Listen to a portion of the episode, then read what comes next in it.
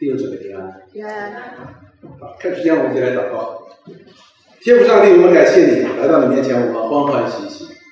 愿你施恩祝福我们今天的敬拜，也悦纳我们的敬拜，与我们神圣的同在，帮助带领我们，使我们在你面前心眼可以被打开，使我们的敬拜出自于我们心灵的诚实。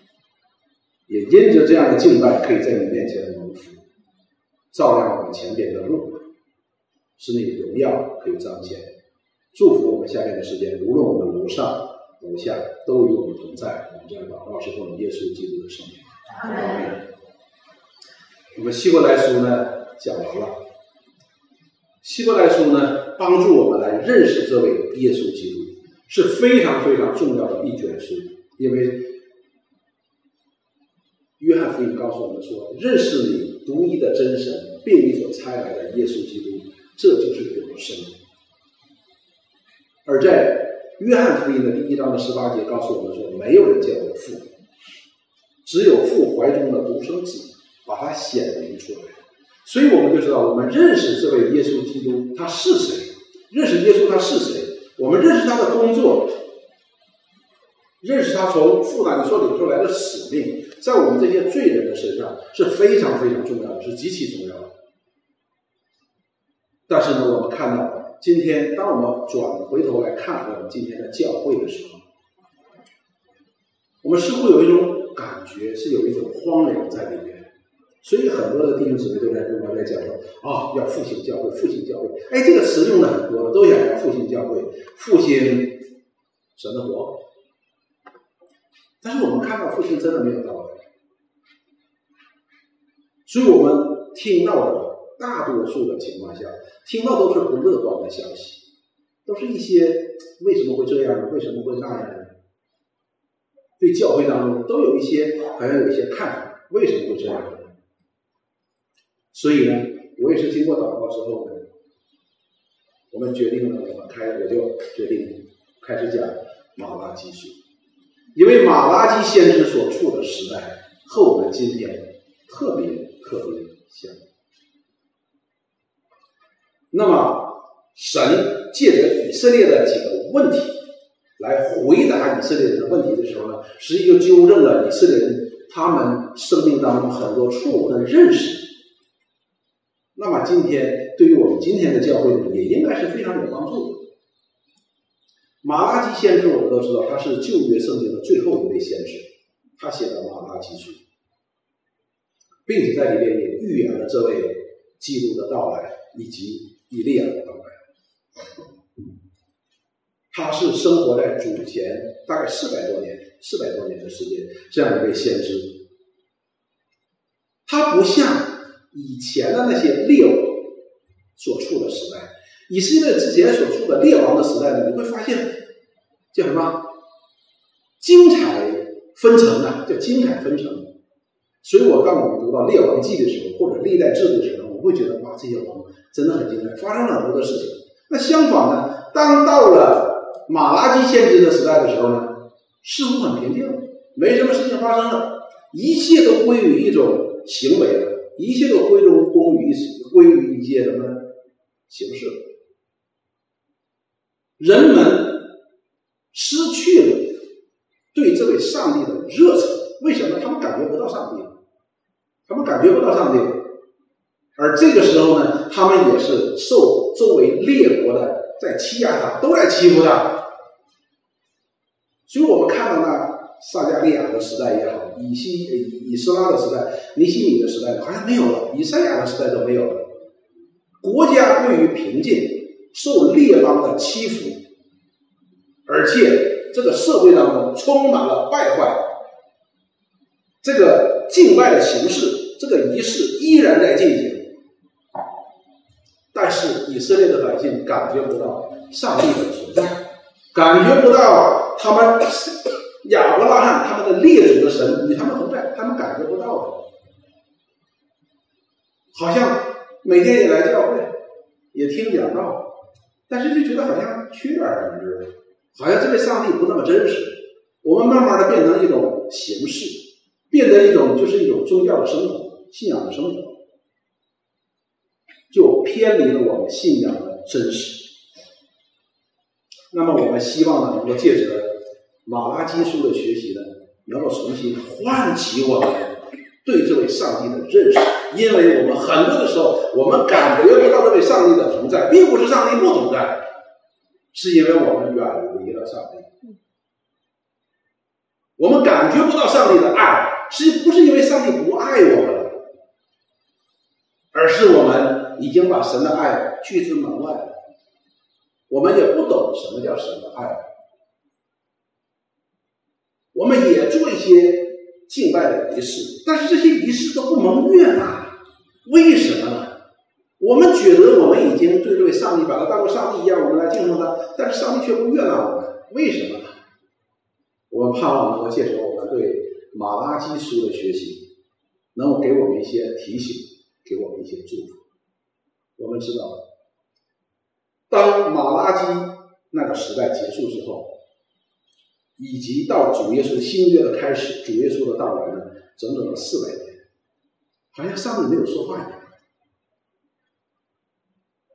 我们也可以说，上帝不是不说话，而是没人听，也没有人去传。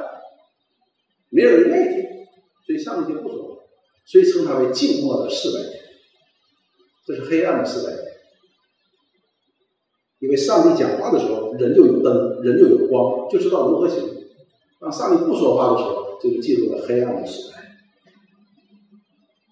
但是不一样的是什么呢？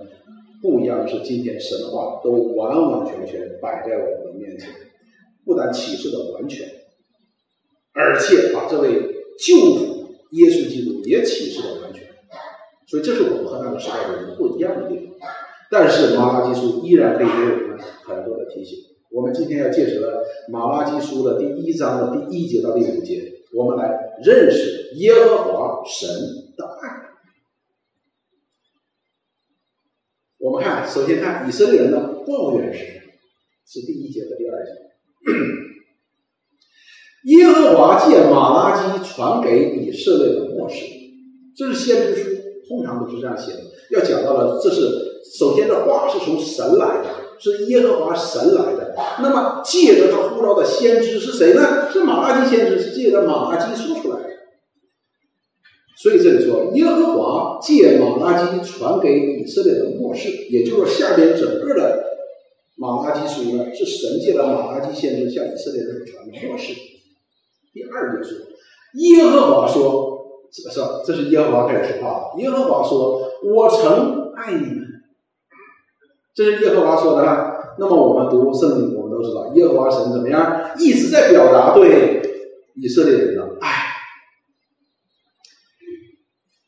你们却说是当马拉基那个时代的人，以色列人说。”那个时代的以色列人反过来怎么说呢？就问谁说：“你在何事上爱我们呢？”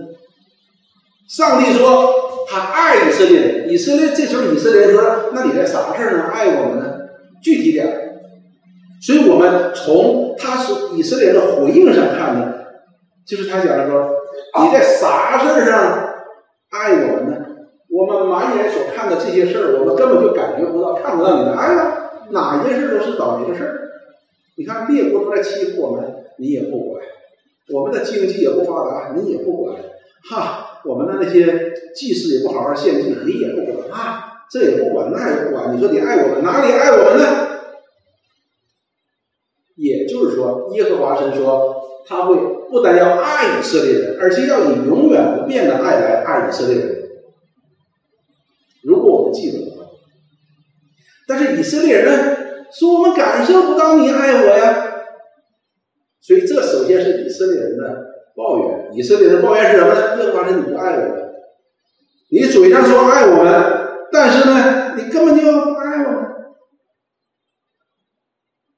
你比如说，现在我们看到一桩桩一件件，我们从历史当中看到这一桩桩一件件，我们以色列人就被人家欺负了，把我们欺负的这么惨。你看非利士人。什么亚门人啊？我们周围那些列国，都都能欺负我们呢，你也不管，那我我感觉不到你爱我，所以这是以色列人的抱怨。但是是不是以神真的就是说我不爱以色列人呢？不是的。我们来看一下以西结书的第十六章。以西结书是非常非常好的一一一卷书，非常好。尽管它非常的难读啊，但是却是非常好的一卷书。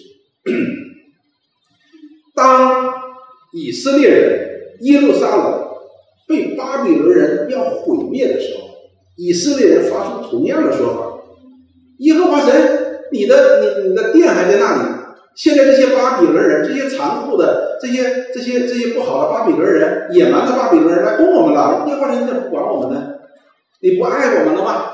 当时的以色列人也表达出同样的讲法，但是呢，我们看以西结书当中，神借的先知以西结是如何来表达说：“哎，你怎么说我不爱你呢？”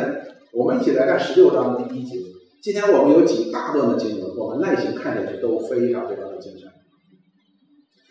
耶和华的话临到我说：“耶和华的话临到了先知以西结，向以色列人说。”人子啊，你要使耶路撒冷知道他那些可憎的事，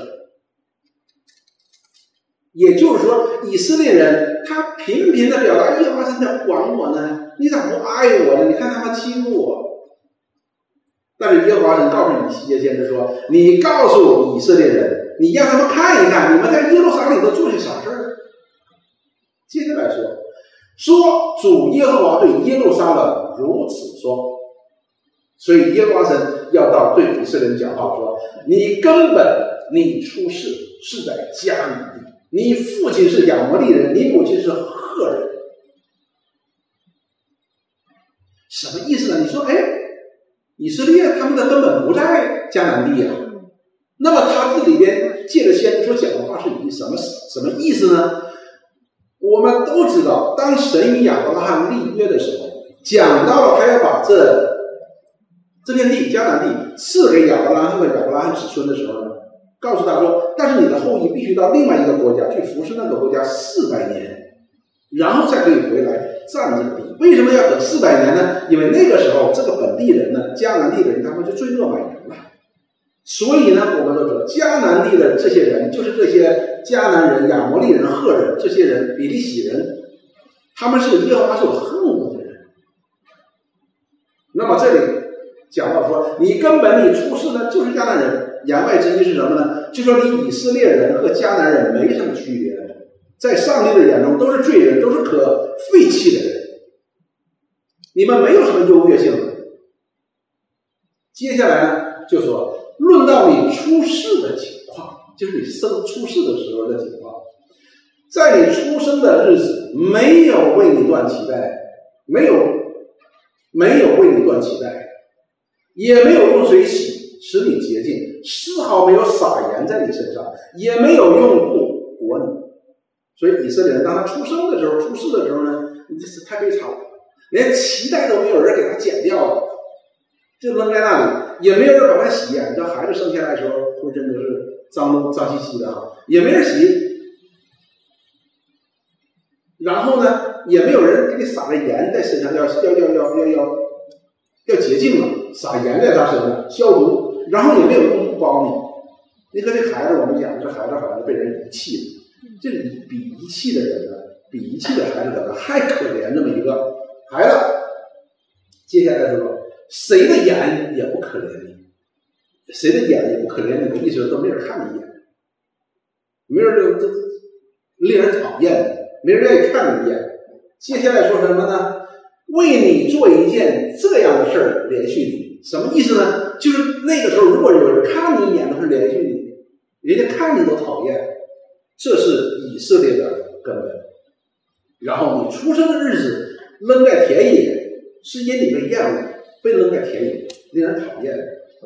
第六节说：“我从你旁边经过，神从他旁边经过，见你滚在雪中，就对你说：你谁在雪中？”仍可存活，你谁在雪中仍可存活？什么意思呢？就是哎呀，人家瞅他一眼都是怜悯，都不愿意瞅他，厌恶扔在那里边脏兮兮的。但是当神经过他旁边的时候，就对动他对动了慈爱之心，说：“哎，居然不断的流血啊，哎，还能活，还能活。”第七节说：“我使你生长，好像田间所长的，你就渐渐长大，以致极其俊美，两乳成形，头发长成，你却仍然赤身露体。”所以神呢，从他身边走过去，怜悯他，不单使他活了，而且还使他什么成长了，俊美，长成了，两乳成形，就是他长成了，成年了，然后头发也长得浓密，头发是冠冕的。所以呢，他头发也长得非常的浓密，但是没有衣服穿。虽然身体长得非常的强壮，我们就知道啊，迦南人也长同样的身体。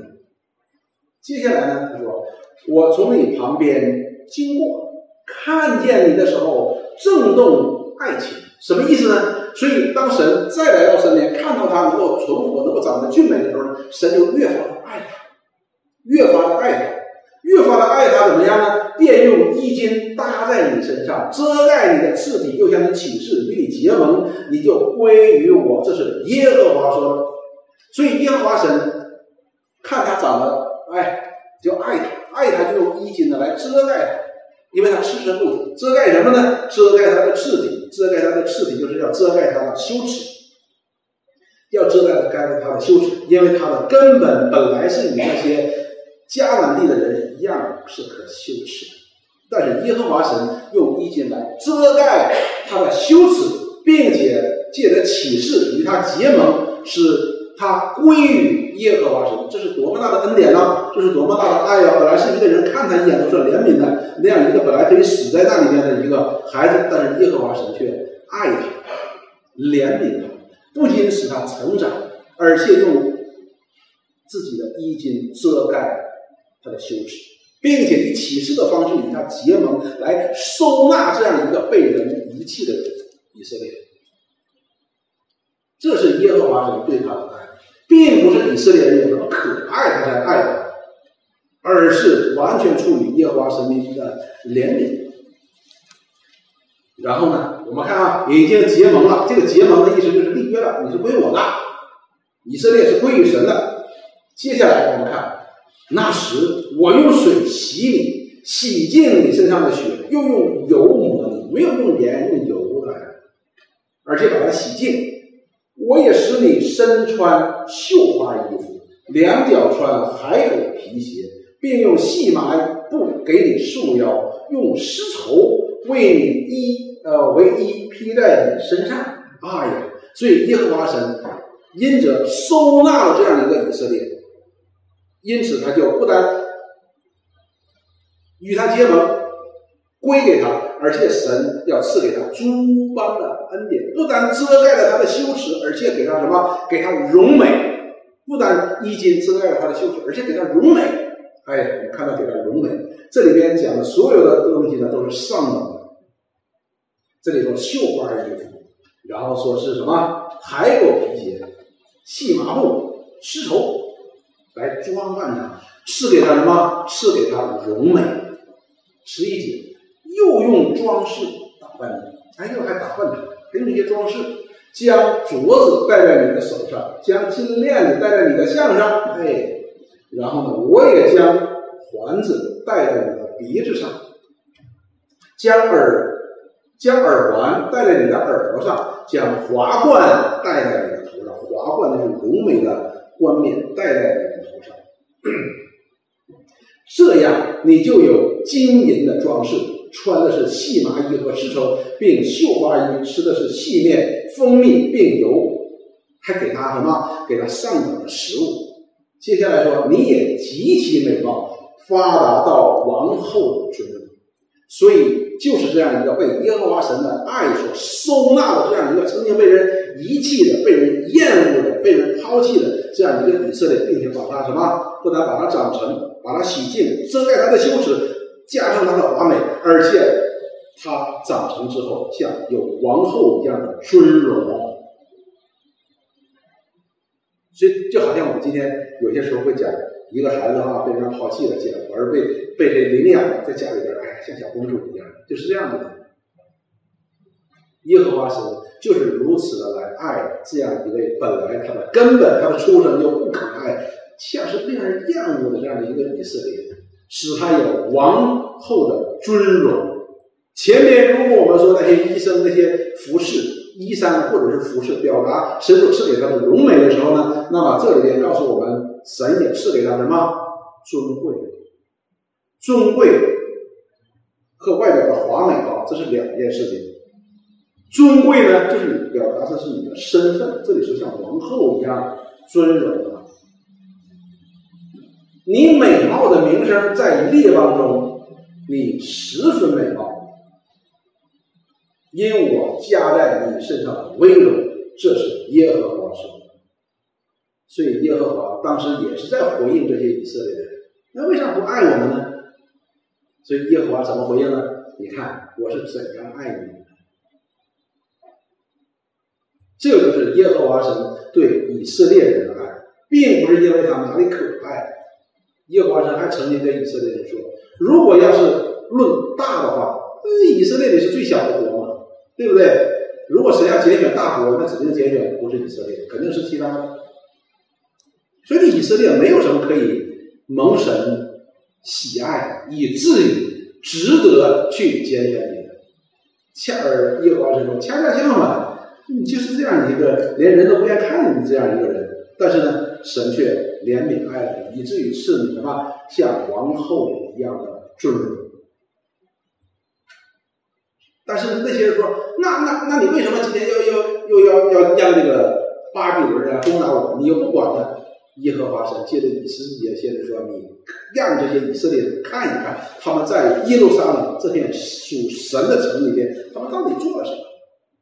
那我们都知道，借着耶利米先知，我们知道以色列人竟然在神的圣殿当中开始拜偶像了。他们离弃了耶和华神，反过来说啊，惹了事儿了，然后说耶和华神咋不管我呢？他们真的把耶和华当作神了？如果他真的把耶和华当作神了，那岂能够在耶和华神的殿中来敬拜偶像呢？所以，当我们心中有偶像的时候，实际上就得出了一个不可辩驳的结论，就是我们已经离弃了耶和华神。因此，耶和华神十诫当中第一诫时候就讲到了：除我以外，你不可以有别神。什么意思呢？我听到了一种说法，说什么呢？实际当中的第一诫，它要表达的意思就是，神永远是在你生命当中第一位的。我们听起来似乎是哦，是我生命当中的那，神永远是第一位的。你听起来是不是挺有道理？实际这句话已经把神的第一诫已经篡改的面目全非。什么意思呢？有第一就有第二，有第三就有第四。但是十诫的第一诫之外，是除他以外，绝对不可以有别神，不可以有第二个，也不可以有第三的。所以这是两件事情啊，弟兄姊妹。所以当我们心中有偶像的时候，实际上就画一个等号，就是离弃耶和华神。主耶稣也说：“我们不能拜两个神的，要么重这个轻那个，要么重这个轻那个。耶和华神是独一的神，所以我们看到耶和华神对以色列人的爱贯穿了整个的历史。但是以色列人说：‘那你你哪里爱我们呢？’我们再看耶利米书，耶利米书第。”二章的第四节到第十四节，这又是一大段的经。我们看神界的耶利米先生又是如何来向以色列人来说话呢？耶利米先知和以西结先知，他们处处在同一个时代，就是巴比伦人即将毁灭耶路撒冷的时候，所以他们讲的话呢都很像。耶利米先知，神界的耶利米先知，在第二章第四节说。雅各家、以色列家的各属啊，你们当听耶和华什么话？你雅外之意，这时候这些人呢也不听耶和华神的话，所以先知说：你们当听耶和华神的话。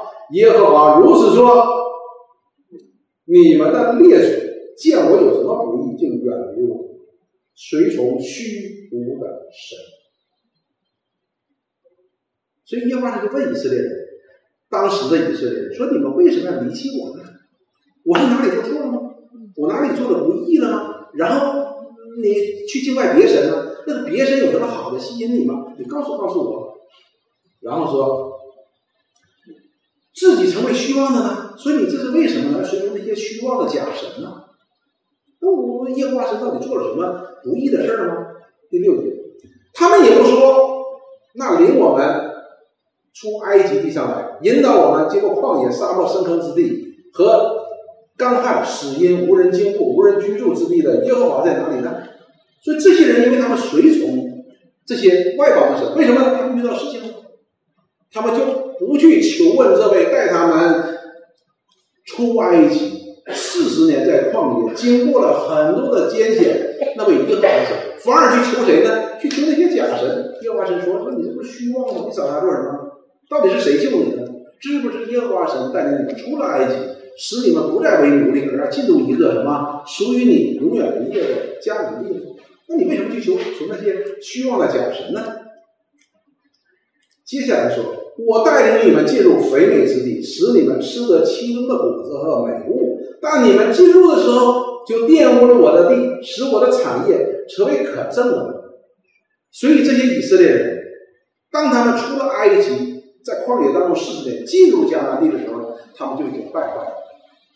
尽管当以色列人进入迦南地之前，摩西就写了《生命记》。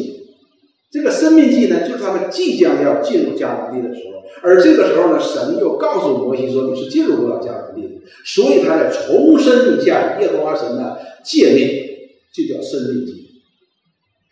如此的苦口婆心的告诉他们说：“你们进入到迦南地之后，你不要把埃及人的那些传统生活习惯带到这地，你也不要去学习效法这本地人的这些恶俗，你要顺服。”耶和华神的律例典章，你们便因此而得福。你们若不顺服耶和华神的律例典章，这片地便要把你吐出去。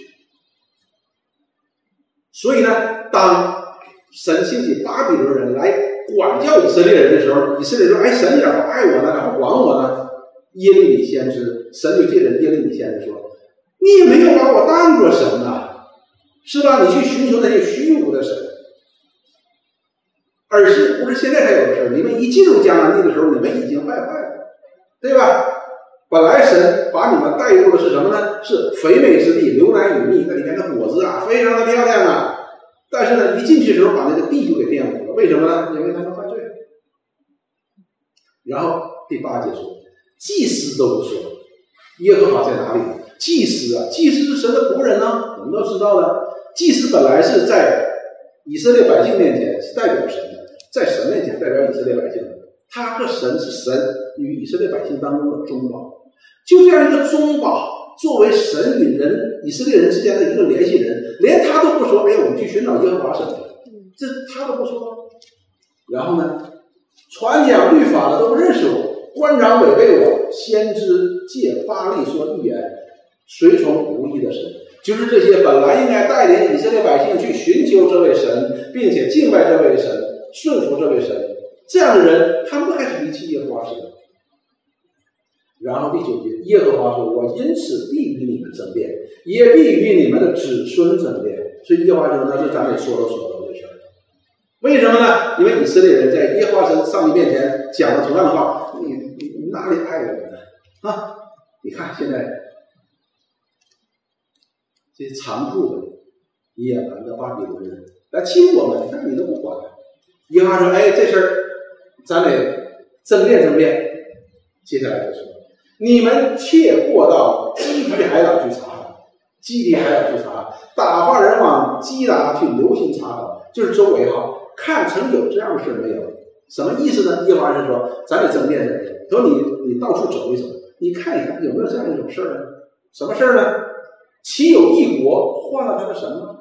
其实这不是神。”但我的百姓将他们的荣耀换成了无意的神。他说：“你看，你去走一走，有没有一个国家把他的神给换掉？没有。说，但是我的百姓就是指以色列，但是你们就做了这么一个事儿，把什么？把耶和华神的荣耀给挪走了，换来的是什么？换来的是虚无的假神。他说：你看哪里有这个事情发生呢？但是在你们中间就发生了这样的事情。”十二节说：“诸天呐，要因此惊奇，极其惊恐，甚为凄凉。”这是耶和华说的。耶和华神说：“就是你们以色列人做的这件事情，离弃了你们的神，你们列祖的神，亚伯拉罕的神。”耶和华神说：“诸天都为此而惊恐。为什么？因为他是真正的独一的真神。以色列人他没意识到他离弃的是谁。说诸天都惊恐啊！为谁惊恐？为以色列人惊恐啊！你怎么离弃了这天地创造者？你怎么离弃了这样一位向你守约施慈爱的神呢？所以诸天都会惊恐的。”接下来说，因为我的百姓做了两件恶事，因为这个百姓呢做了两件恶事，就是离弃我这活水的泉源，为自己凿出池子，是破裂不能存水的池子。所以以色列人做了一件事情，他耶和华人把自己比喻成什么呢？一个活泉、活水的泉源。你知道当时的时候呢，在这些对于农牧呃牧畜牧。以畜牧、畜牧业为主的这样的一个国家的话呢，水源是很重要的。那活水的泉源就是那是更重要的。那么耶和华神呢，就表达他是以色列人当中的一个活水的泉源。通常我们有这样一个活水的泉源呢，我们就很满足的。有这样活水泉源来，总会有水的，它不会断绝的。但是呢，说以色列人呢，你们离弃了这样一个活水泉源，而自己去凿池子，而这个池子呢，又是河东不能存水的，什么意思呢？耶和华神说：“你们放弃的是这位独一的永生的以色列的真神，你们却自己弄那些假神，破落不堪的像水池一样的不能出水。你你这个是做的是有点太恶了。所以以色列不忠的结局，什么意思呢？所以你们今天以色列，你们招来的是不忠实于这位、不忠诚于这位上帝的一个结局。我们可以这样说。”耶和华神好像一个活水的泉源在以色列人当中，本来他们可以靠着这个活水的泉源可以生活的很好，但是他偏偏离弃了，然后自己凿个水池子，还凿不好，凿就漏，然后往里蓄水，蓄水，蓄水，最后水就都流干了。以色列人做什么呢？这水流干了之后，反过来呢怪耶和华神，你咋整的？明白我的意思没有？耶和华神说：“这是你为自己凿了个池子，你离弃了个活水泉源的一个必然的结局。这不怪耶和华神，但是我们人都是这样子的，自己凿了个池子，蓄不住水，反过来又怪这个活水的泉源。我们人就是这样子的。但是当我们去动手，以色列人去动手凿这样一个破路的水池的时候，那是你蓄不住水，这是很正常的一件事情。”这只不过是你离弃了活水泉源的一个必然的结果。但是我们人往往去以色列说：“怪活水的泉源，你咋整的？”这是不可以的。接下来说，以色列是仆人吗？是家中生的奴仆吗？为何成为掠物呢？所以就问以色列人：“你们难道是奴隶吗？”你们难道是仆人吗？可以随便买卖、随便掳掠的吗？不是的，你是神的百姓，你是神家里的人哦。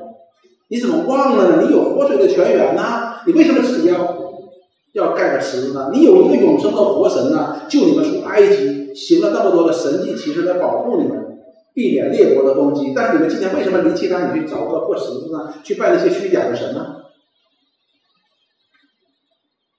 所以弟兄姊妹，我们知道。当时的以色列人，在马拉基先知的时代的以色列人，就好像当年经过了一段繁荣时期的繁荣时期的以色列人一样，他们已经对这种对这位上帝的热忱已经消减了，他们把这种对这位上帝的敬拜变得徒有其表的一个虚壳的仪式而已。对对对，是吗？这是反正这样做了，每天就是如此。他们并没有尽心尽性尽意爱主你们的神，他们的神，所以他们把这个耶和华神也开始虚无化。我希望你们能够听懂，也变成一种虚无化，没什么区别的。所以他们今天所经受的这一切，不是耶和华神不爱他们，而是他们离弃了耶和华神。他们把这位真实的神变为虚幻，他们把这位上帝的道德的属性抛在一边，他们专顾自己的利益。这是我们今天很多基督徒也容易犯的错误，弟兄姊妹。我们既不想把这位神真正的尊为我们生命的主宰，但是我们却又要想在这位上帝的在基督里边所预备的祝福，我们也要有份，这是完全不可能的。当我们转向去寻找世界，为自己凿那个水池，是不是纯不兑水的时候，我们反过来又要怪耶和华神，怪我们的主耶稣基督。所以那个不爱我、管我，因此很多的时候呢，就好像那个歌里边唱的，我们是那些痛苦都白白受的。要不要再讲的直白一点？就是你活该的。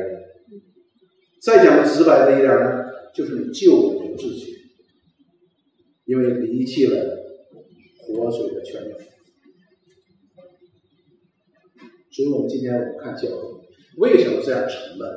真的不是说大部分教会都是很沉闷的，为什么呢？因为我们离弃了这个活水的泉源。当我们离弃了活水的泉源的时候，那自然的结果就是我们饥饿，我们干渴，我们很多的重担，这是很正常的一件事情，这一点都不不复杂。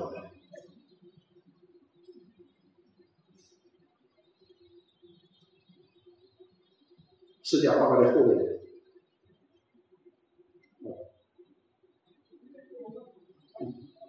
所以呢，我们要明白，当年的以色列人也对耶和华神发出这样的感慨：你拿着啥事你爱我？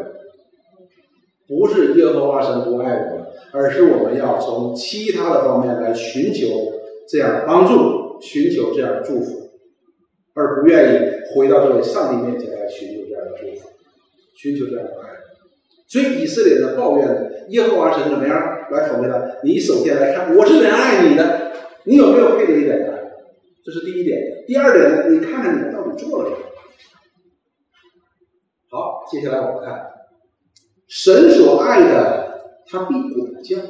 这马拉基书的第一章的第二节到第三节。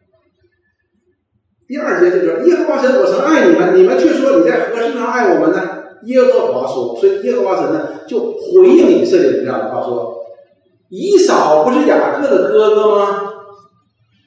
我却爱雅各，不以扫，使他的山岭荒凉，把他的地业交给旷野的野狗。’所以我们看耶和华神似乎好像没有回答他的问题。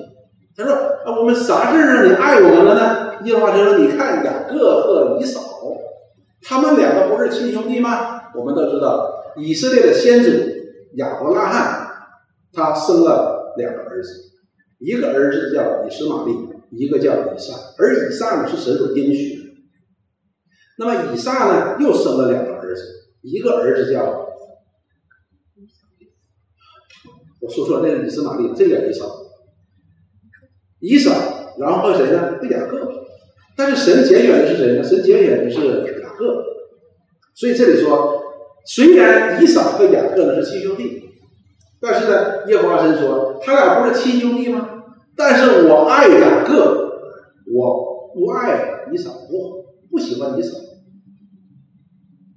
但是我们都知道，雅以扫是大老大呀，他有长子的权分的，就是 birthright 叫出生权，他是长子。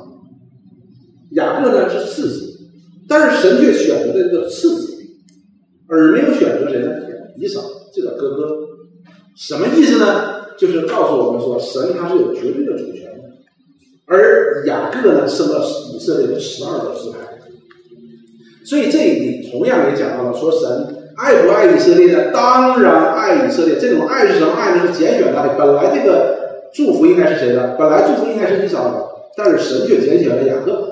给了雅各，给了雅各，所以神呢就告诉这里边，实际上是回答了以色列人的这个问题。说你在啥事儿上爱我们了呢？耶和华神就告诉他说：“说你看看你的先祖雅各和以扫，你就知道了。耶和华神所给你来是拣选的，是无条件的爱，不是因为你可爱。所以当我们去读创世纪的时候，当我们读到了雅各，当我们读到了以扫的时候，我们更觉得以扫是个性情之之中的人哈。”雅各呢啊更加的诡诈，但是神却拣选雅各，给他祝福，最后把他造就成为一个属灵的伟人，以色列的先祖，借着他生了以色列的十二个支派。所以耶和华神呢在这里实际上是回答了他的问题。这个问题是什么呢？你看这个世界上爱不爱你呀？如果当初不拣选，不借着爱的拣选，你们这十二个支派出来有什么用啊？就是借着神拣选了雅各，才有了十二个支派，才有以色列。我们看创世纪三十二章二十七节到三十节，我们看雅各是如何改名字的。雅各是如何改名字的？我们说哈，当我们看创世纪之前的时候呢，看他哥哥以扫和雅各这两个人的时候呢，实我们对雅各并没有什么好的印象。他很诡诈，他一直想骗他哥哥，而又骗他爸爸，就是想要这个祝福。但是后来的时候呢，他因为骗他哥哥骗的太狠了，他哥哥呢就真生气了，就想杀他。于是呢，他就逃亡了。逃亡到哪儿呢？逃亡他的舅舅家里面。逃亡他的舅舅家里面，走在半路的时候，那个地方叫伯特利，也叫路斯。到那个地方的时候呢，他就困了，就躺在那儿睡觉。睡觉的时候呢，耶和华神向他显现。向他显现呢，就是一个梯子，在上面走来走去，有神的使者在梯子走来走去的，通天的。然后天上就有话和他说：“说雅各，我要和你立约。他说我要把与亚伯拉罕立约所要赐的赐给你。”雅各说：“别别别别别，你是我爷爷的神，你是我爸爸的神，但是你不是我的神，你不是我的神。但是。”耶和华说：“那我依然要与你立约，我要成为你的神，我要祝福你，把那应许给亚伯拉罕的祝福要祝福给你。”那雅各说：“那这么办吧，如果有一天你保保护我平平安安的到我舅家，然后呢又给我把我能从我舅家平平安安的带回到我爸爸家，言外之意是什么呢？就是我哥别伤害我，那你就是我的神，否则的话不是。”所以耶和华神就告诉雅各说：“他说我不但要把雅雅伯拉罕的福赐给你，而且你现在所要面对的问题，我也要与你同在。”所以雅各就到他舅舅家。雅各到他舅舅家，虽然经历了许多许多的艰难，我们看神拣选雅各要把祝福给他的时候呢，并不是说啊，那你就一帆风顺了，没有了，而是神要在他身上工作，让雅各经历了许多许多的艰难。雅各是一个比较头脑灵活的人，狡诈的人，诡诈的人。但是你让他遇到一个更加诡诈的人，谁呢？他舅舅，他舅舅比他更更诡诈。然后呢，啊，本来雅各也是骗人的，但是呢，到了他舅舅，自从到了他舅舅家之后呢，一直被人家骗。哎呀，经历了很多的苦，遭了很多很多的罪，但是在他生命的每一个最关键的一天，耶和华神一定向他显现。要告诉他当如何做。最后，雅各在他的舅舅家娶了四老太太，两个妻，两个妾，儿女成群。然后耶和华神告诉他说，还有许多的牛羊。耶和华神就告诉他说：“好了，时间到了，你该回你爸爸家了。”他就起来去要回他爸爸家。那他的舅舅干了，这个舅舅就去追赶他，要杀他。那么在这关键的时候，耶和华神再一次出现，告诉他舅舅说。你不可以碰他，他是亚伯拉罕的子孙，我要把祝福给他，你不可以碰他。所以呢，神就保护雅各呢平安的回来。回来的时候呢，就到了一个地方叫雅各地。到那个地方就是有人报告他说：“你哥哥来接你了，以嫂来接你了，带了四百多人都骑着快马，挎着弯刀。”雅各就害怕，说：“我哥哥来杀我。”雅各是什么呢？喜欢坐在帐篷里没事想事儿的人，算计别人的人。以扫呢？以扫是骑马射箭的，打猎的，所以带着四百个人，带着刀，带着枪来了，骑着马。雅各说：“那干不过他呀，打不过呀。”所以雅各就很害怕。雅各很害怕呢，他就哎又开始想出很多的主意来，怎么办呢？我哥哥很生气，我必须得把他的气儿消了。他才能不杀我呀？于是呢，他就派一波、两波、三波他的仆人去做什么呢？送礼物，说，第一波礼物消一点，他哥哥一点气儿；在第二波礼物的时候又消了一点气儿；第三波的时候，哎，哥哥有气儿了。然后，但是觉得还是不高兴，怎么办呢？他把他的太太，把他的孩子送入河了。你们先过去吧。第一批是谁呢？两个妾，然后呢，大太太，然后二太太。为什么把二太太放在后边呢？因为二太太她喜欢，她喜欢二太太，垃圾。然后坐在他在河这边就就很纠结，很纠结，过不过呢？如果我哥哥第一批不涉猎，第二批不涉猎，第三批不涉猎，然后我的妾也不涉猎，我的太太也不涉猎，不就针对我了吗？我过河还不过河呢？就在这个时候，耶和华神现在，耶和华神的使者现在显现。当向雅各显现的时候，雅各这时候就是抓到了什么一根救命的稻草，所以他那时候你给我祝福，你要给我祝福。人那个神的使者就要走，他呢就是不行，你不给我走，我就不能放你，不给我祝福，不能让你走。于是两个人在那摔跤，在那摔跤，从晚上摔到了早晨。然后呢，神的使者说：“说我得走了。”接下来我们看他们之间的对话。创世纪三十二章二十七节到三十节这样说：那人说，那人就指着神的使者说：“你叫什么名？你名叫什么？”他说：“我叫雅各。”二十八节，那人说：“你的名字不要再叫雅各了。雅各的名字意思是什么？是抓，抓的意思。所以，这神的使者就给雅各改名，说：你不要再叫雅各，以后就要叫以色列。以色列的意思是什么？是神的王子，是王子的意思。”就是以后你要属于神，你不要再叫雅各，不要自己去抓了，你是属于神的。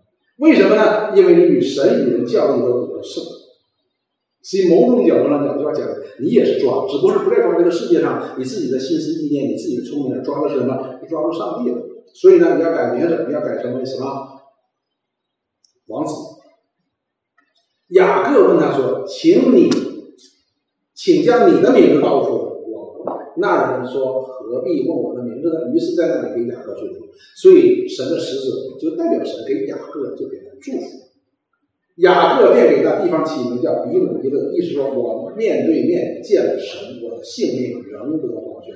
所以，雅各这时候对这位上帝就有一个认识，因为见到上帝的人是没有性命的，见到上帝的人是一定死。但是雅各说：“我见到神，哎，我竟然还活着。”所以我们如果上过辅导老师课的时候。那讲到了那使者，在圣经当中，旧约圣经当中讲的那使者指的都是谁？都是基督，都是耶稣基督，因为他是神与人之间的唯一的中保。那么我们看，是神给雅各改了名字，并且收纳他成为什么？成为神的儿女。所以是神拣选他的，把一个根本就不信神的这样一个雅各，把他。在他的生命当中，不断的在塑造他，塑造他，最后把他带领成为一个属灵的伟人，可以承受这神在亚伯拉罕之约当中的祝福的一个人。所以，当雅各有了神的祝福之后，那个时候呢，他这个腿已经瘸了，跟摔跤的时候被人摸了一下，就瘸了。所以，雅各怎么样？雅各就做了一个惊天动地的事情。他凭着信心，他不但自己渡过了雅各渡口，而且走在了队伍的最前面。他就向着他的哥哥走去，因为这个时候他家跑不了，因为瘸了。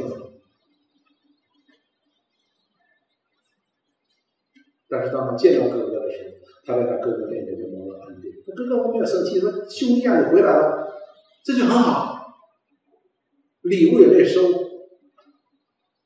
所以我们看到，包括他们的先祖雅各，他的根本。跟人也没有什么区别，也不是因为他有什么好，神才去拣选他去爱他。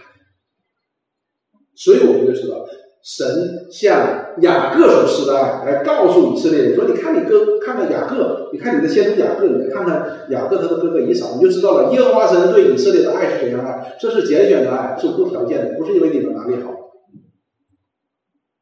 你就知道这爱是怎样的爱。但是。”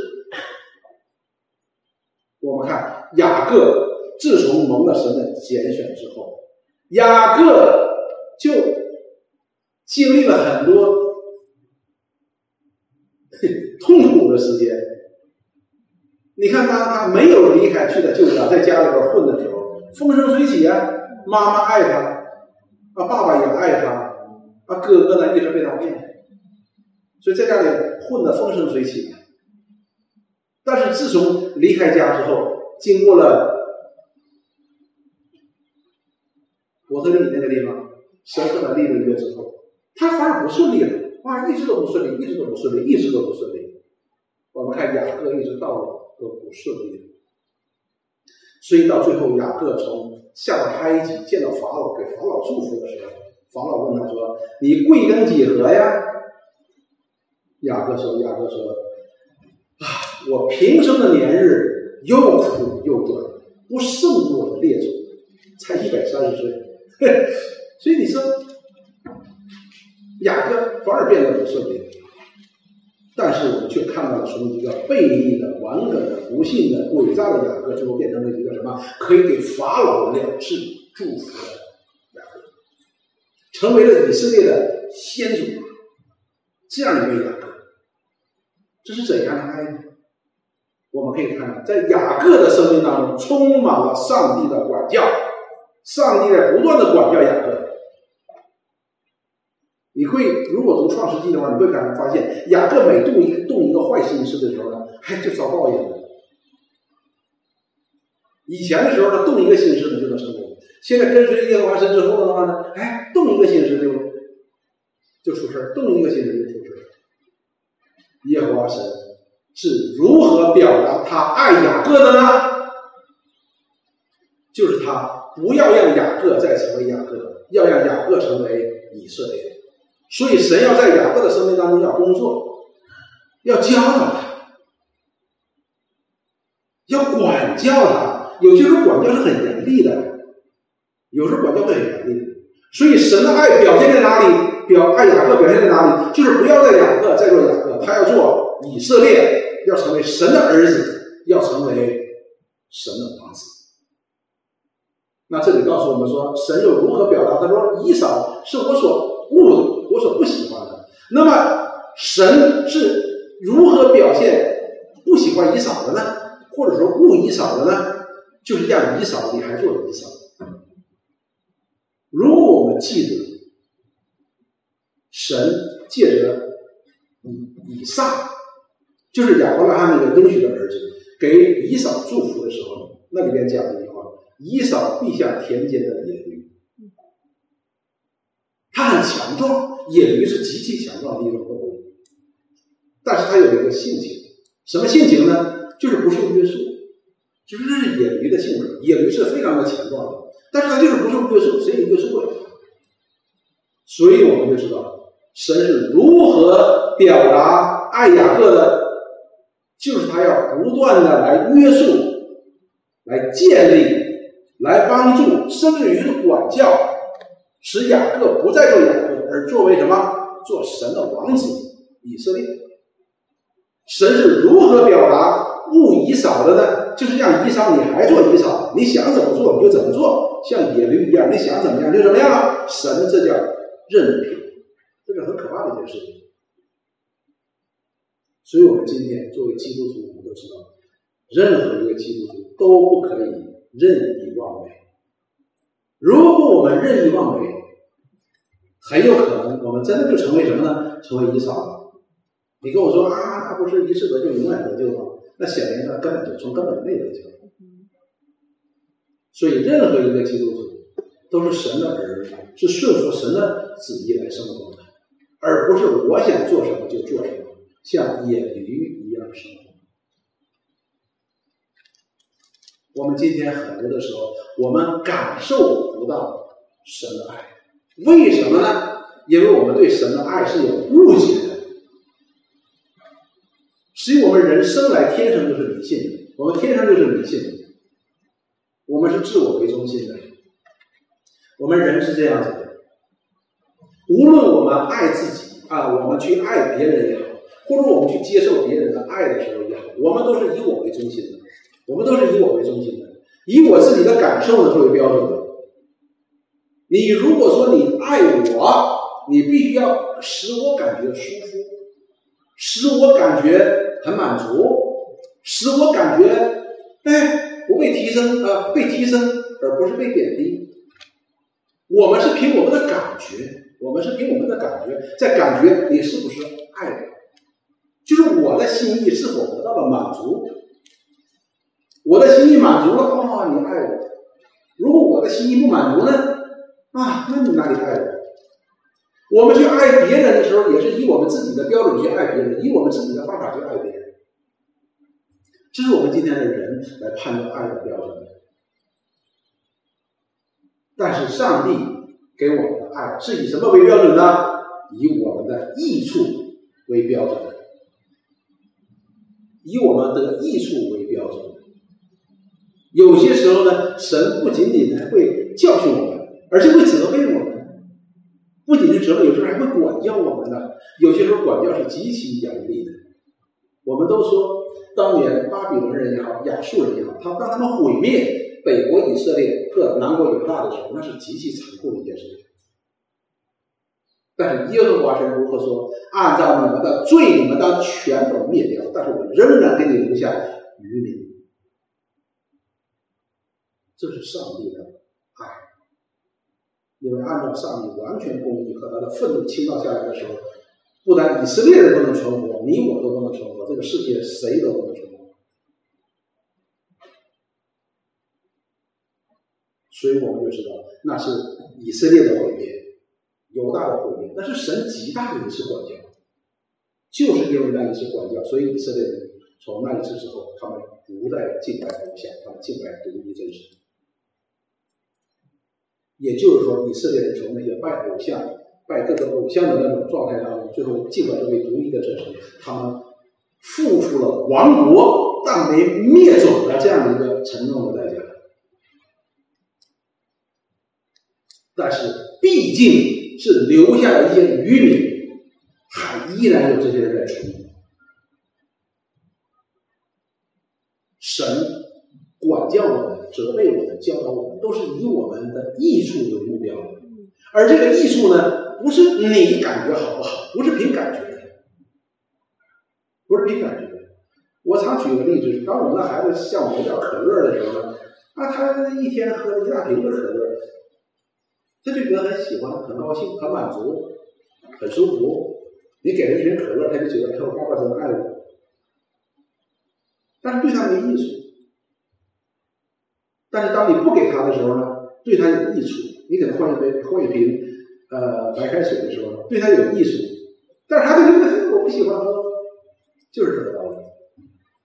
所以我们要对这位上帝的爱要有个正确的认识，这是一个拣选的无条件的爱。我们人是凭感受、自我为中心的感觉在认为你是否爱我，但是上帝呢，他却以他。爱的属性在爱我，上帝本身就是爱，他的属性就是爱呀，而且他这个爱是被道德的属性所约束的，是纯美的爱。我们在他的爱的之下得到的都是真正的艺术，所以呢，我们知道真言书当中，真言书当中好多的时候在讲到了有关责备这件事情。真言书三章，我只拿出第一节。三章十一节到第十二节，这里告诉我们说：“我儿，你不可轻看耶和华的管教，也不可厌烦他的责备，因为耶和华所爱的，他必责备，正如父亲责备他喜爱的儿子。”这句话讲的非常好。耶和华神为什么责备我们？表达两个事情，一个事情是什么呢？就是我们不完美，我们有可责之处，所以耶和华神要管教我们。第二件事是什么呢？就是耶和华神管教我们呢，是因为他爱我们呢，他没有任凭我们呢，任凭我们呢，我们不就是一扫了吗？对不对？就是因为我们是雅各，我们是神的儿女，所以他才管教我们。所以真言书告诉我们说，从小的时候要教导孩子，要做一个智慧人。智慧人的其中一个表现是什么呢？就是喜爱责备，要喜爱责备。所以我们看以色列人，当他们提出这些问题，你耶和华神，你在什么事情上爱我们呢？他们依然站在自己的角度在看这个问题。耶和华神说：“你看看你们做什么了？你们甚至把偶像都摆到圣殿里面，你们还要从耶和华这里边得到祝福。你们岂是忘了耶和华神在西奈山向摩西所定的十诫吗？他是祭邪的神，不可以敬拜偶像。当你把偶像放在那里边，耶和华神就不在了。”所以呢，我们知道以色列人，他们依然自我为中心，他们依然可以说他们是不信这位神。所以神呢，管教当中是带着爱，是为了我们来得到益处。希伯来书第十二章的五节到第十一节，所以今天我们都是大段的经文。希伯来书十二章的第五章的第。第十二章的五节到第十一节，这里说：“你们又忘了那劝你们如同劝儿子的话，说我儿，你不可轻看主的管教，被他责备的时候也不可灰心。”所以他这里边指的也是真言书当中讲的这些话。说当时讲到了这些以色列人怎么样呢？我们刚查完希伯来书，讲到这基督徒呢，他建立品格的过程当中呢，神需要不断的教训督责来管教他，目的是什么呢？归正归到圣经当中来，成为神的儿子的样子。但是有些人呢，就就心灰意冷了。所以希伯来书的作者告诉他们说：“说你们不要忘了一句话，什么呢？说我儿，你不可轻看主的管教，被他责备的时候也不可灰心。为什么呢？因为好像爸爸劝儿子一样。当耶和华神这样的管教你的时候，劝你的时候，你不可灰心呢，因为这爸爸管教儿子，你会灰心呢？爸爸管教儿子是有责任的。”为什么呢？第六节接下来说，因为主所爱的，他必管教；主爱的，一定有管教。所以真言书当中也告诉我们说，如果我们做父亲的管教我们的儿女，那说明我们爱我们的儿女；如果我们放任我们的儿女，我们不去管教他，不去教养他，不去教导他，那你是害恨他，任凭他灭亡。这是真言书说的。所以这里也告诉我们说，说主所爱的，他一定是管教的，就好像管教雅各一样。如果主任凭我们，那就好像以扫一样。所以当神管教我们的时候，好像跟父亲管教我们一样，我们应该应该欢喜领受的，就是爸爸管我们嘛。因为在管教的过程中所表达的就是爱，管教就是爱。然后说又鞭打凡所收纳的儿子，鞭打那是很严厉的管教，鞭打所收纳的儿子。连收纳的儿子，他鞭打你，表明什么？表明他把你当做亲儿子。接下来说，你们所忍受的是神管教你们，烦你们，待你们如同待儿子，也有儿子不被父亲管教的呢。所以这个管教恰恰的表明一个父亲对儿子的爱，他在管教他。爸爸哪里不管教孩子的呢？然后，管教原是众子所共受的，说每一个孩子都要受管教的。你们若不受管教，就是狮子，不是儿子了。这个有意思。所以我曾经听过一个一个牧师讲到，他讲到说什么呢？他说有一种基督徒呢是最可怕的，有一种基督徒是最可怕的。所谓的基督徒啊，说这种基督徒是什么呢？就是这个神好像也不管他，然后呢，魔鬼好像也不管他。啊，这种就可怕了。说神为什么不管他呢？他也不把神当做神，他也不信靠神，魔鬼为他也也不管他呢，因为魔鬼就觉得无所谓，反正你就属魔鬼了。他不需要在你身上做什么工作，给你点考验呐，给你点难处啊，他不需要的，因为反正你已经属他了。说这是最可怕的一件事。所以他最，他说他，他说我最怕的就是看到一个基督徒，他好像生命当中啥也没有，这是最可怕的一件事。好像神在他身上也没有工作，魔鬼也没有工作。如果属于神，神一定要在我们的生命当中管教，好像管教雅各一样，好像父亲管教儿子一样。如果没有管教，那不是狮子吗，不是他儿子，他当然不管。这个是很容易理解的。你有没有管教你？邻居家的孩子看邻居家还不乖的时候，你有没有去管他？你没有，人家爸爸妈妈站在边上，你管什么？你又不是人家爸爸妈妈。但是相反，站在你边上的儿子、女儿出了问题，你一定要管教，为啥？这是你的儿儿女嘛。所以希伯来书说，再一次又加了，我们曾有生身的父管教我们。我们尚且敬重他，何况万灵的父？我们岂不应当顺服他的生吗？这个比喻是非常好的。我们的父亲能管教我们，那我们每个父亲管教我们的时候，我们还得敬重他，因为这是他尽职尽责爱的表现，对吧？那么何况这位完全的上帝，他永远都不会错。他借着这样管教，表达了对我们的这种父子的关系，这种完全的爱。那我们岂不更加顺服他吗？而且顺服他，我们就得生啊！当我们顺服我们父母的时候，哎，我们就像一棵树一样，健康的就长起来了，对吧？我们不至于成为强盗，不至于成为罪犯。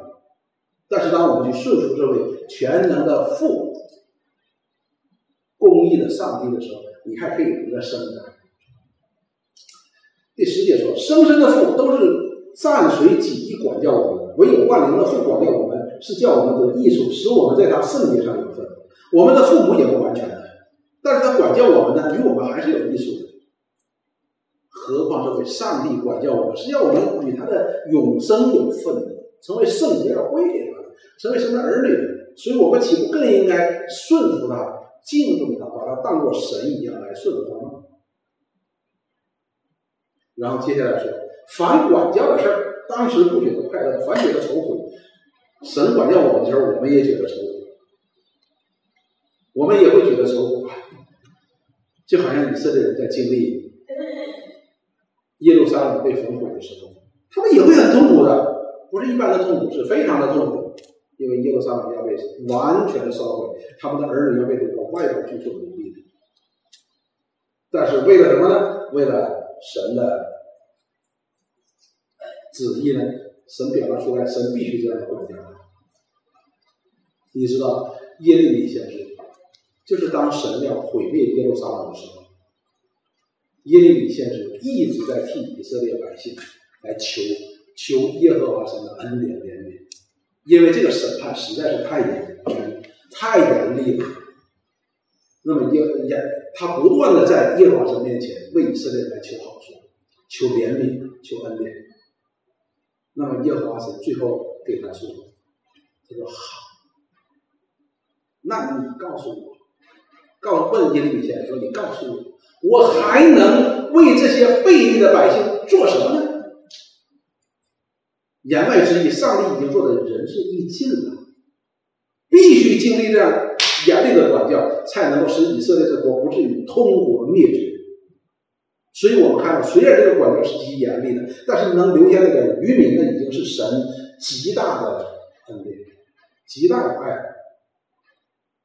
所以那些人也不觉得快乐，反觉得愁苦。后来却为那精炼过的人结出平安的果子，就是义。所以当那些渔民被扫落到外邦的时候，耶和华神给他们一个应许，也是借着。限制，告诉他们说，你们可以七十年一定会回归的。所以以色列散落在外邦七十年之后，真的就有谁？有以色列，有耶稣亚，有所巴伯，有先知尼西米，把他重新带回耶路撒冷，重新建起了圣殿，恢复了敬拜。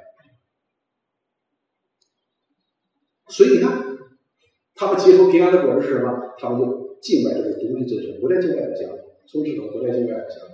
为什么？因为他们经历了严厉的管教，他们为他们所做的错的事情，得罪耶和华的事情，付出了极大的代价。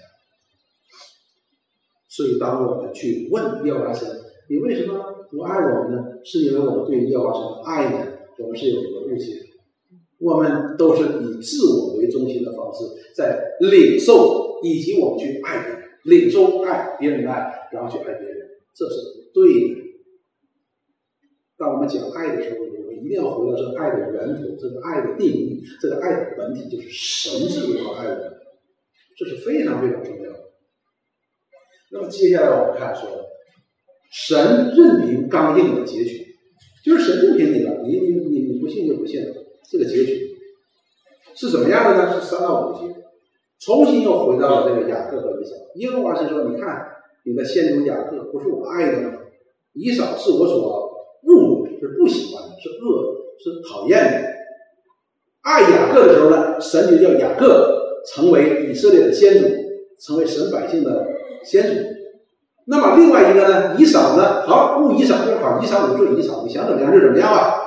哎，不受约束，谁也不管你，你想发展怎么就发展吧。那么我们看这一种以自我为中心、被神任凭的人，他的结局是什么呢？接下来他就说第三点说，误以少使他的山岭荒凉，把他的地业交给旷野的野狗。哇，那个地方布满了野狗。以东人说，我们现在虽然毁坏，却要重建荒废之处。万军之耶和华如此说：任他们建造，我必拆毁。人必称他们的地为罪恶之境，称他们的民为耶和华永远挡路之民。他们必亲眼看见，也必说：愿耶和华在以色列境内，啊境呃境界之外被尊为大。什么意思呢？就是这以扫当让让以扫成为以扫以后，这就是一个必然的结局。以扫的后代呢，叫以东，是个很大很大的一个国。因为耶和华神也曾应许要祝福谁呢？也要祝福以东的，也要祝福以东的，借着以撒也要祝福以东的，给他们祝福一下祝福以东。但是呢，以东呢这个国家不太争气。如果我们去读《生命记》的时候呢，二十三章的第七节，神曾经命令以色列人不可以。憎恶一个人，为什么呢？因为他是你的兄弟。以色列，以色列就是雅各呀。以东人的先祖是谁呢？就是以扫啊。以扫和雅各是亲兄弟啊，所以你们是叔伯亲戚呢。叔伯亲戚是叔伯兄弟。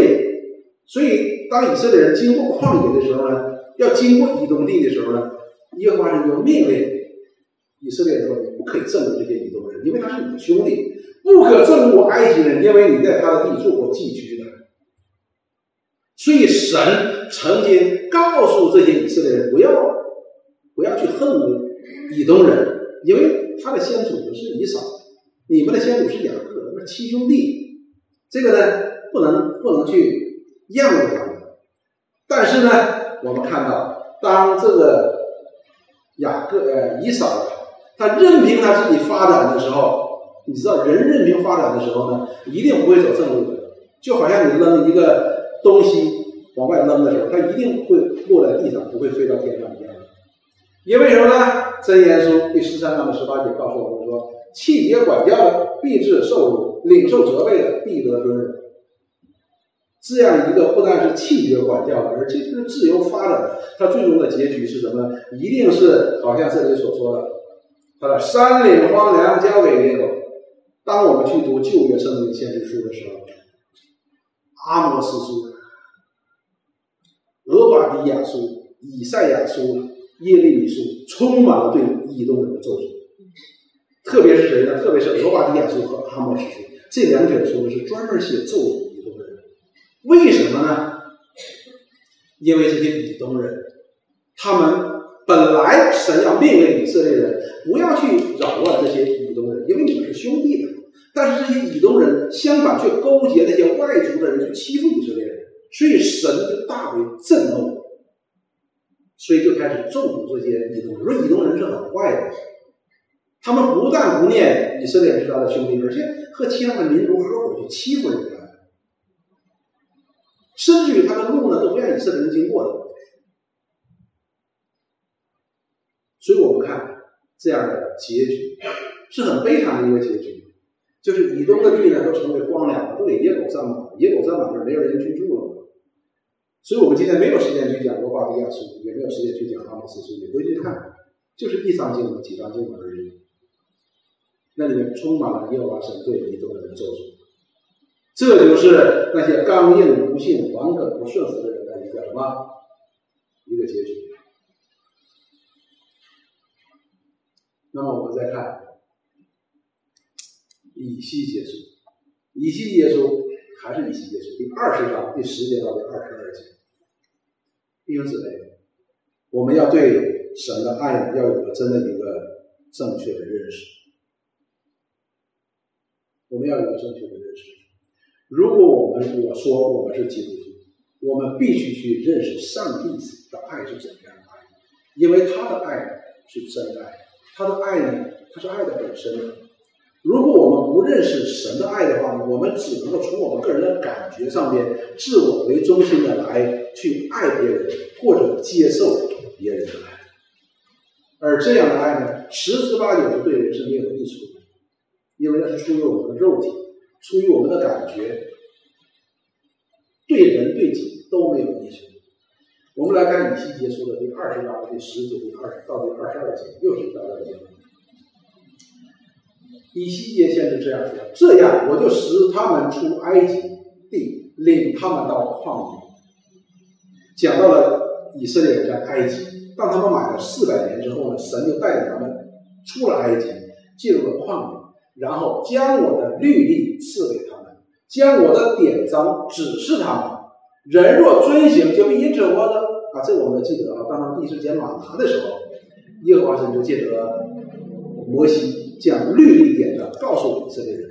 为什么呢？他说：“我要试一试以色列人是否听我的话。”所以以色列人第一个呢就失败了。耶和华说：“你不可以多多食马，一天吃一天就够了。”有好多的人就多捡到，捡回第二天烂了，就坏了。所以神呢，你看啊，不但把以色列人拯救出来。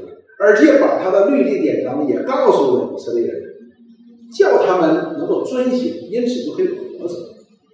十二节，又将我的安息日赐给他们，好在我与他们中间为证据，使他们知道我耶和华是叫他们成圣的神，叫他们成圣的。所以神又以安息日的作为以他和以色列百姓之间的一个证据，一个记号，表明什么呢？以色列人是属于神的，神是属于以色列人的。哎，他们是分别为圣归给神的。然后十三节说，以色列家却在旷野背逆，不顺从我的律例，厌弃我的典章，大大干犯我的安息日。那么这些以色列人在旷野当中有没有去顺服耶和华神的律例典章呢？没有。但是他们口里的确称这位耶和华神为他们的神，他们的先祖的神。但是他们却不把他做神。当做他们的神来来顺从他们，所以他们并不去听耶和华神的律例典章，自己想做什么就做什么，而且大大干犯我的安息日。安息日是神与他的百姓之间的记号啊，他们竟然把这个记号打开了。所以违背安息日呢，在圣经当中永远是一个大罪。什么意思呢？就相当于宣告耶和华不是我的神，就是这个意思，就是离弃耶和华神的意思。然后接下来。我就说，要在旷野将我的愤怒倾在他们身上，灭绝他们。所以我们就知道了，耶和华人在西奈山跟摩西怎么说？说你在山上，因为下面那些人在拜金牛犊啊，亚伦也能拜金牛犊。耶和华说：“你给我时间，我片刻之间，顷刻之间，我要毁灭这些以色列人。”因为这些以色列人在山西奈山的底下造了一个牛犊，说这就是耶和华神啊，就开始拜金牛犊。说耶和华的愤怒倾倒在他们身上，要灭掉他们。接下来怎么说？十四节说：“我却为我名的这样行，免得我的名在我领他们出埃及的列国人眼前被亵渎。”什么意思呢？我们就知道，当你耶和华人和摩西说：“说你在山上等我一下。”我下去，顷刻之间灭了这些悖逆的人，然后从你的后裔当中兴起一支一个支派，成为我的子民。摩西说：“不要，不要，不要，不要！这百姓是你的百姓，是你从埃及地领出来的。如果你要把这些以色列人在这个地方旷野当中把他们杀掉了，那埃及人不笑话你吗？说你看看以色列人的神能把他们带出埃及地，看吧，进不了迦南地了吧？没办法了，在旷野当中把他们。”杀掉了，你的名不就在埃及人当中被亵渎吗？所以耶和华神在这里，所以摩西的祷告是非常为什么那么有力量？因为摩西他知道这位上帝的性情，所以这一系列书当中，耶和华神就告诉我们，摩西当时这个恳求这个祷告呢，是合耶和华神心意的。为什么呢？因为这里说，他说我本来要灭绝他们，但是我却为我名的缘故没有灭绝这些人，免得我的名在我领他们出埃及的列国人被亵渎。什么意思？就是当时的以色列人照着上帝的公义，该不该灭绝他们呢？该，应该的。但是耶和华神他为了他自己的名字的缘故。也就是说，为了他自己荣耀，他的名字不被亵渎、不被诽谤的缘故，他没有去毁灭他，没有去毁灭他。然后接下来说，并且我在旷野向他们起誓，必不领他们进入我所赐给他们的流奶与蜜之地。这我们都知道哈，民数记当中都跟我们讲的很清楚。所以呢，当那些人那个探子探回来之后，耶和华说，这些人不可以进入流奶与蜜之地。第十六节，因为他们厌弃我的典章，不顺服我的律例，干犯我的安息日，他们心他们的心随从自己的偶像，自己的偶像就随自己的想法去做了。接下来又是，虽然如此，所以这些以色列人呢，经历了那次拜金牛犊的这件事情之后呢，耶和华人向他们发了烈怒之后呢，他们还不悔改，还不悔改，他们依然我行我素。十七节说，虽然如此，我的眼仍顾惜他们，不毁灭他们，不在旷野将他们灭绝尽尽。所以，尽管整个的在旷野的路上，我们去读摩西五经的时候，特别是民数记的时候呢。我们看到了，那真是背逆的百姓。但是呢，神并没有愤怒临到他们，以至于把他们灭绝。但是呢，十八节他说：“我在旷野对他们的儿女说，不要遵行你们父亲的律例，不要遵守他们的恶规，也不要因他们的偶像玷污自己。我是耶和华，是你们的神，你们要顺从我的律例，谨守我的典章。所以耶和华神现在依然在教导他们的下一代。”说不要学你们的爸爸妈妈那一代，他们已经背逆了。你们要顺服耶和华神。然后说，切以我的安息日为圣，这日在我与你们中间为证据，使你们知道我是耶和华你们的神。只是他们的儿女也背逆我，不顺从我的律例，也不谨守我的典章，也就是他们的儿女也不顺，全都不顺从耶和华神。然后接下来说，我就说，我要将我的愤怒。倾在他们的身上，在旷野向他们成就我怒中所定的，耶和华神再一次要把他的愤怒倾到这以色列的百姓之上，要灭绝他们。第二十二节，虽然如此，嗯，当我读到这两个“虽然如此”的时候，我看到了一神的一种无奈。虽然如此，他说：“我却为我名的缘故，说手没有这样行，免得我的名在我领他们出埃及的列国人眼前被亵。”弟兄姊妹，我们要知道，我们都是当灭亡的。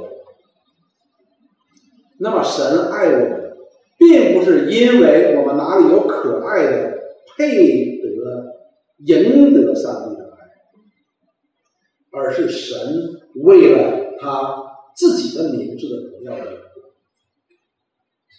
他会灭绝我们，相反却把他儿子赐给我们来拯救我们。就是为了他自己的名字的缘故，弟兄姊妹。如果说我们今天成为基督徒，我们自己觉得，哎，我有荣耀，那不是你的荣耀，那是神的荣耀。如果我们觉得说，哎，我成为基督徒，我有永生，我不是灭亡，那是因为神的恩典。我们没有丝毫的德行可以赚得上帝的救恩，没有。因此，我再回头看以色列人讲的那句话：“你在啥事上爱我们呢？”你再回头看这句话的时候，你再来看这些以色列人，然后再来看我们，你觉得我们有资格讲这句话吗？我们就没有资格讲这句话，我们根本就没有资格来讲这句话。如果不是神的怜悯和那无条件的爱，我们与这位上帝就一点关系都没有了。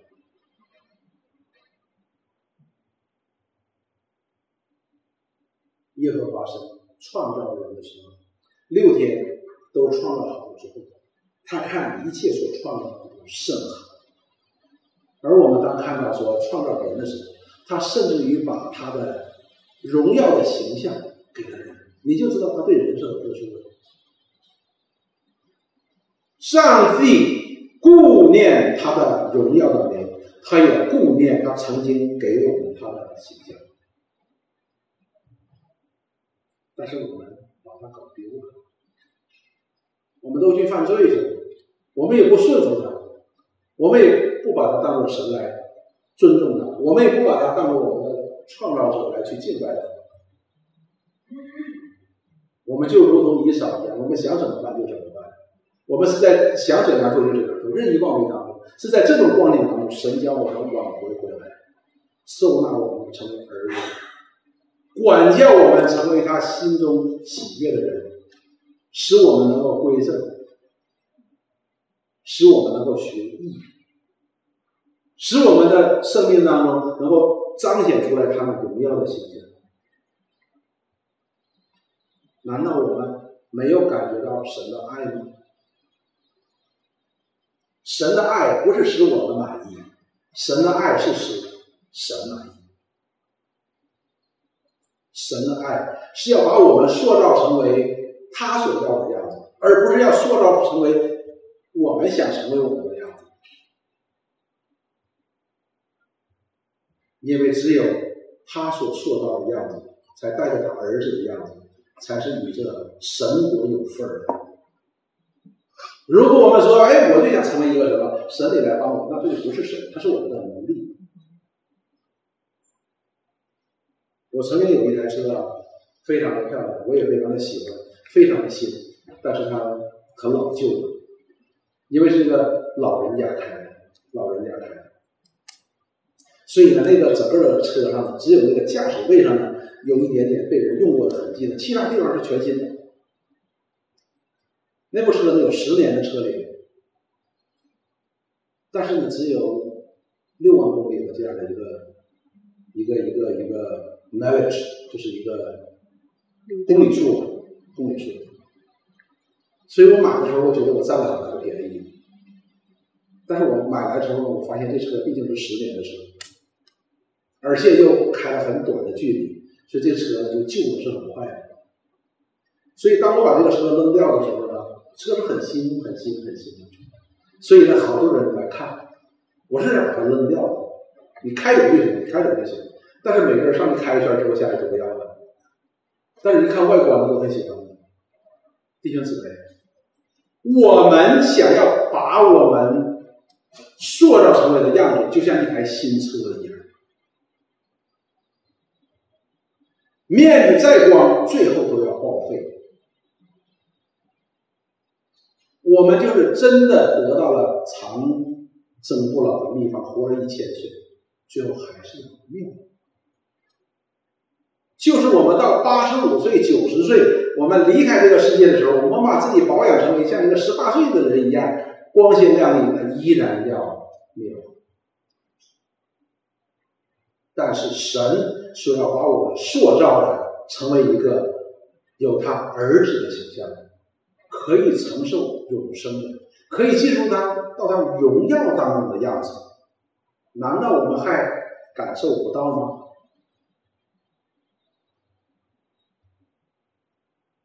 罗马书第五章的第七节到第九节，这都是我们说能背下来的。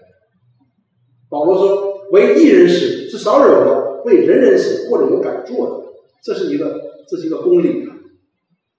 谁会为一人死呢？人家本来就好人，为人死，你没机会。为人人死呢，或者有敢做的，人人死，那舍命了。唯有基督在我们还做罪人的时候为我们死，谁会为一个罪人死呢？谁会为一个罪人死呢？耶稣基督，就这位神的儿子。他为我们死，是我们还是罪人的时候就死了，不是我们去求他。哎呀，我不行了，我我要我要灭亡，你快救我吧！没有的，我们还做他敌人的时候，就好像定他十字架的时候，我们每一个人都是站在下边那些高喊定他十字架、定他十字架的人一样，他就为我们死了。神的爱就在此向我们显明了，这就是神的爱。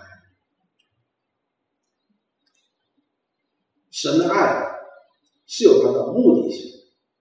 而它的目的呢，又是极其荣耀的，它又付了完全的代价，作为恩典赐给我们，这是神的爱。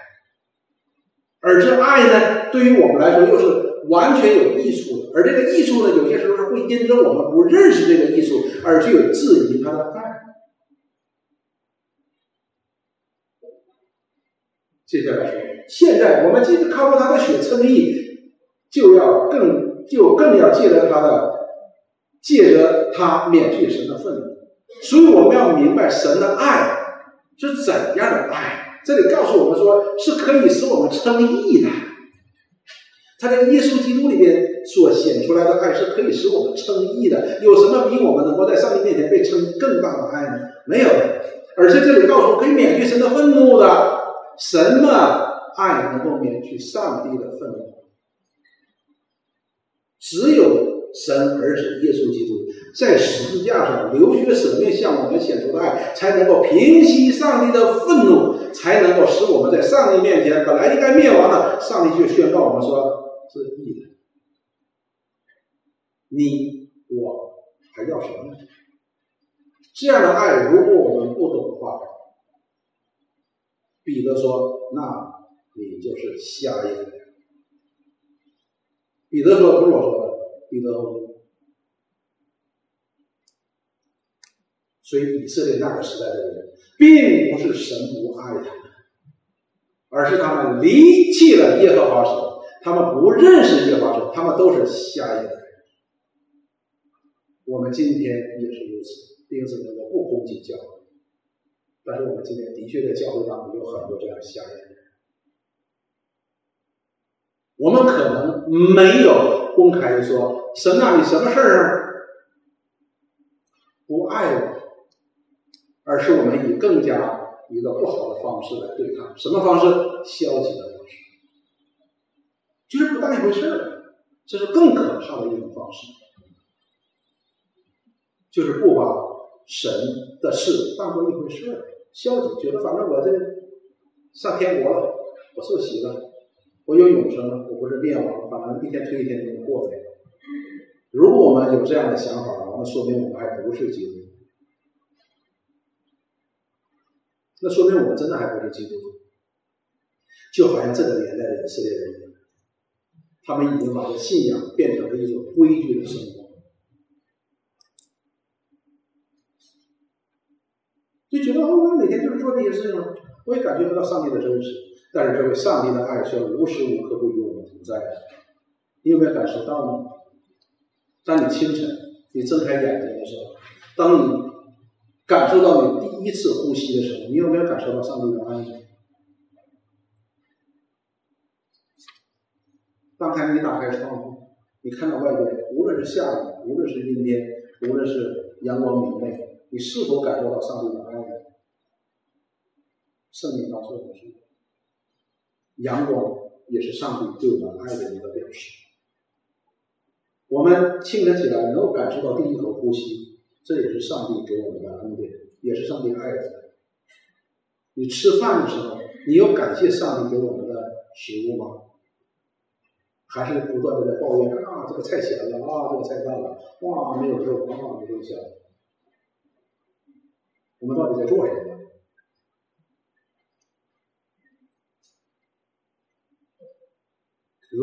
如果我们如此抱怨，并且我们心想事成，那就是一件很可怕的事情。为什么？因为上帝已经任凭我们，好像任凭以色列。所以我们需要去认识耶和华神的爱。我们今天基督徒为什么对神的爱领悟的那么浅呢？为什么？我们为什么会把以至于好像圣经当中所责备，好像希伯来书当中所责备的，我们轻看了，我们轻慢了神儿子的血，这么大的一个罪恶却不自知呢？为什么呢？因为我们得到这恩典，对着恩典认识也是不认识。我告诉你，你怎么能够认识的更清楚？我告诉你，现在有一个实验，就是为了改善夫妻关系，是什么呢？就是让这个丈夫呢去体会生孩子的痛苦，他是有人工模拟的痛苦。哎呀，这个丈夫平时很对他太太不管不问的，啊，对孩子也不管不问的。然后呢？哎，有这样一个机构就专门哎，你去体会体会生孩子多痛苦，为你付出多大代价，然后跟男的身上来模拟这个痛苦啊，所以那男男的都痛不欲生啊，然后因此有些家庭关系被改善了。如果说可以磨地的话，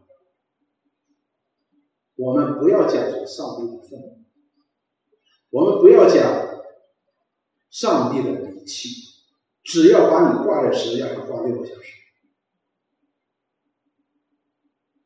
你就会知道这个爱有多大。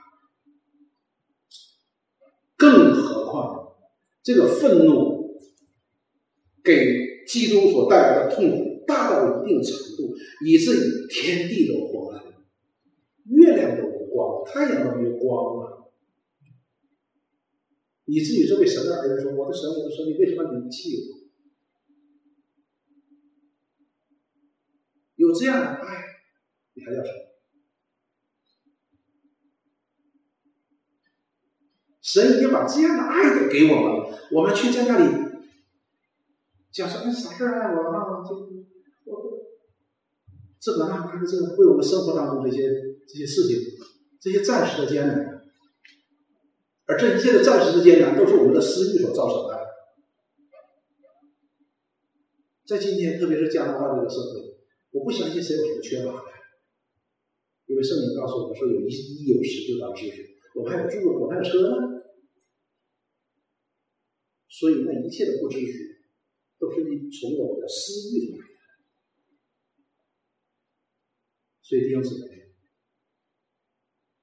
圣经告诉我们说，要去认识这位耶稣基督，因为认识这位基督，我们可以认识这位上帝的旨意。那我们就离不开认识这位基督他的工作，他在十字架上所显明的上帝的爱，没错是基督的爱，但是却显明的是却是神的爱。这个爱真正能使我们越过一切的艰难，越过一切的。越过一切我们的不顺心，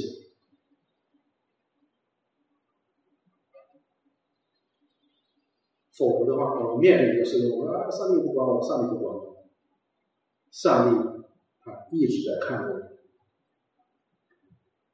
你说你怎么知道？因为每一个他的儿女，他所喜悦的人，他的灵都住在他的里面，随时随刻都与他同在。成为他随时的帮助，只是很多的时候呢，是我们离弃了神，是我们离弃了神的灵，我们不愿意从他那里寻求帮助，我们不愿意去靠近这活着的泉源，我们去自己找吃的。我给你举个简单的例子，你就知道了。我们常常听到的就是读圣经我读不懂，我读圣经读不懂，所以我就不读圣经。但是圣经明明白白告诉我们说，主耶稣说，只等那真理的圣灵来。不单使你们可以想起耶稣所讲的一句话，而且要带领你们进入一切的真理。有谁去求过圣，求过圣灵加入我里面，使我明白什么？